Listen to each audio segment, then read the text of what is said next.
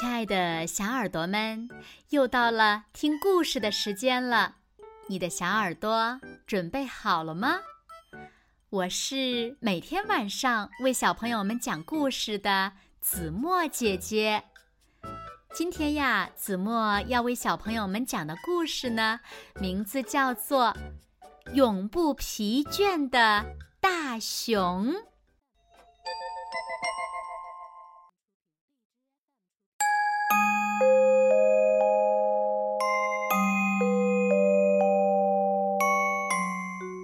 要出去锻炼身体。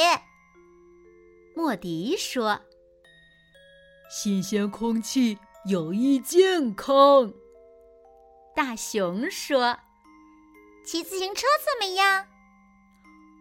让我们出发吧。等一等，我要戴上太阳镜。大熊耐心的等着。过了一会儿。莫迪带着太阳镜出来了。准备好了吗？大熊问。嗯，等一下，我要去拿帽子。莫迪说。准备好了吗？大熊问。啊啊！等一下，我要去拿围巾。莫迪说。准备好了吗？大熊问。等一下，我要去拿防晒霜。准备好了吗？啊，等一下，等一下，我还要带上防蚊喷雾。莫迪说。最后，他们终于要出发了。大熊骑上自行车。莫迪坐在车筐里，锻炼身体对你有好处的。莫迪说。一天下午，莫迪去森林里散步。不一会儿，他走到了一座小房子前。莫迪走进去，喝了麦片粥，在椅子和沙发上。坐了坐，他还没有来得及躺到床上，熊爸爸、熊妈妈和熊宝宝回来了，这是他们的家。莫迪落荒而逃，他一路飞奔到家，心里又紧张又慌乱。想喝麦片粥吗？大熊问。我只要喝茶，莫迪说：“嗯嗯，不要太热，也不要太甜，用我自己的杯子喝，坐在我自己的椅子上，谁也不准坐我的椅子。”哼哼哼说完，莫迪突然哭了起来：“我不会坐你的椅子。”你的椅子太小了，我可坐不下。不过你可以坐我的椅子，什么时候都可以。大熊说：“即使你已经坐在上面了，我也可以坐吗？”莫迪问。“当然了，我最喜欢当你的椅子了。”我饿了，我也饿了。我们做点点心吧。嗯，好主意。莫迪摘了一朵蒲公英，大熊做了花生黄油三明治。你要把黄油涂均匀，还要把面包片切整齐。莫迪说。大熊做了一摞薄煎饼，抹上枫糖浆，还有别让煎饼凉了。莫迪说：“大熊把切好的香蕉片放进酸奶里，别忘了加上碎坚果，还有请淋上蜂蜜。”莫迪说。莫迪又摘了一朵蒲公英。大熊用水果摆出了一个笑脸。啊，你忘记剥掉葡萄皮了，而且我讨厌有核的橘子。莫迪说。然后大熊铺上餐桌布。你应该把三金叠成天鹅的形状。莫迪把蒲公英插到有水的花瓶里，放在餐桌中间。现在所有的一切看上去都很完美，完美的我都舍不得吃了。他说：“也许过一会儿我们就饿了。”大熊说：“一天。”大熊在看莫迪跳舞的时候，咯咯的笑了起来。啊，不许笑话我！莫迪说：“我我没有笑话你呵呵，我只是和你一起笑呢。”大熊轻轻的笑了笑。啊，我才没笑呢，请你走开。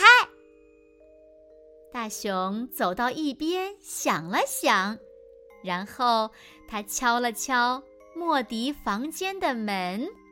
“你有什么事儿呢？”“我们和好吧。”“我不想和你说话。”莫迪说着，关上了门。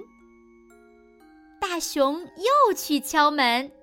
“这次又有什么事儿呀？”我给你拿来了巧克力饼干，大熊说。莫迪放下了饼干。我我还是不想和你说话。他说，然后关上了门。大熊又走到了一边，想了想。过了一会儿，他再一次去敲门。还有什么事儿？你能上光和我一起跳舞吗？哼，好吧。于是他们跳起了探戈和胡步舞，一直跳到星光闪烁，然后又在月亮的银辉中跳起了伦巴、摇摆舞和莎莎舞。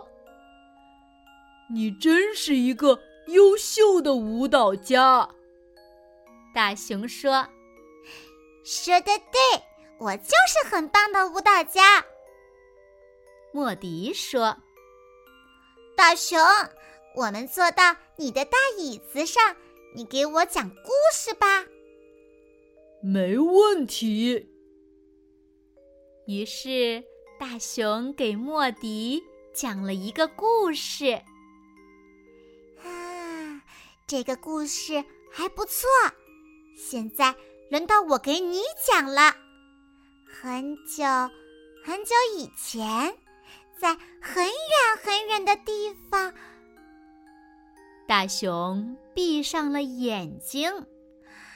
大熊，我给你讲故事的时候不准睡觉。我没睡，我闭着眼睛听你讲呢。于是，莫迪又开始讲。很久很久以前，在很远很远的地方，大熊的头垂到了胸前。大熊，你又睡着了。我讲故事的时候要认真的听。我听得很认真呢。闭上眼睛是为了集中精力。于是莫迪又开始讲，但不一会儿，大熊就打起了呼噜。莫迪捏着大熊的鼻子，把他叫醒。哼，我讲故事的时候，你却睡着了，这太伤人了。莫迪哭了起来。呃，真是对不起，我们出去散步吧，这样我们就不会睡着了。然后我们边散步边讲完你的故事，好吗？嗯，这个主意不错。很久很久以前，很久很久以前，在很远很远的地方，大熊讲道。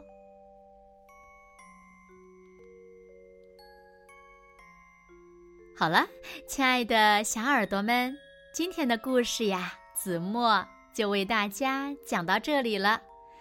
那小朋友们，你们最喜欢谁为你们讲故事呢？快快留言告诉子墨姐姐吧。好了，那今天就到这里喽。明天晚上八点，子墨依然会在这里用一个好听的故事。等你回来哦，你一定会回来的，对吗？那如果小朋友们喜欢听子墨讲的故事，也不要忘了在文末点亮六角星的再看和赞，为子墨加油和鼓励哦。当然了，也希望小朋友们把子墨讲的故事分享给你身边更多的好朋友。让他们呀和你一样，每天晚上都能听到子墨讲的好听的故事，好吗？谢谢你们喽。那现在睡觉时间到了，请小朋友们轻轻的闭上眼睛，一起进入甜蜜的梦乡啦。完喽。好梦。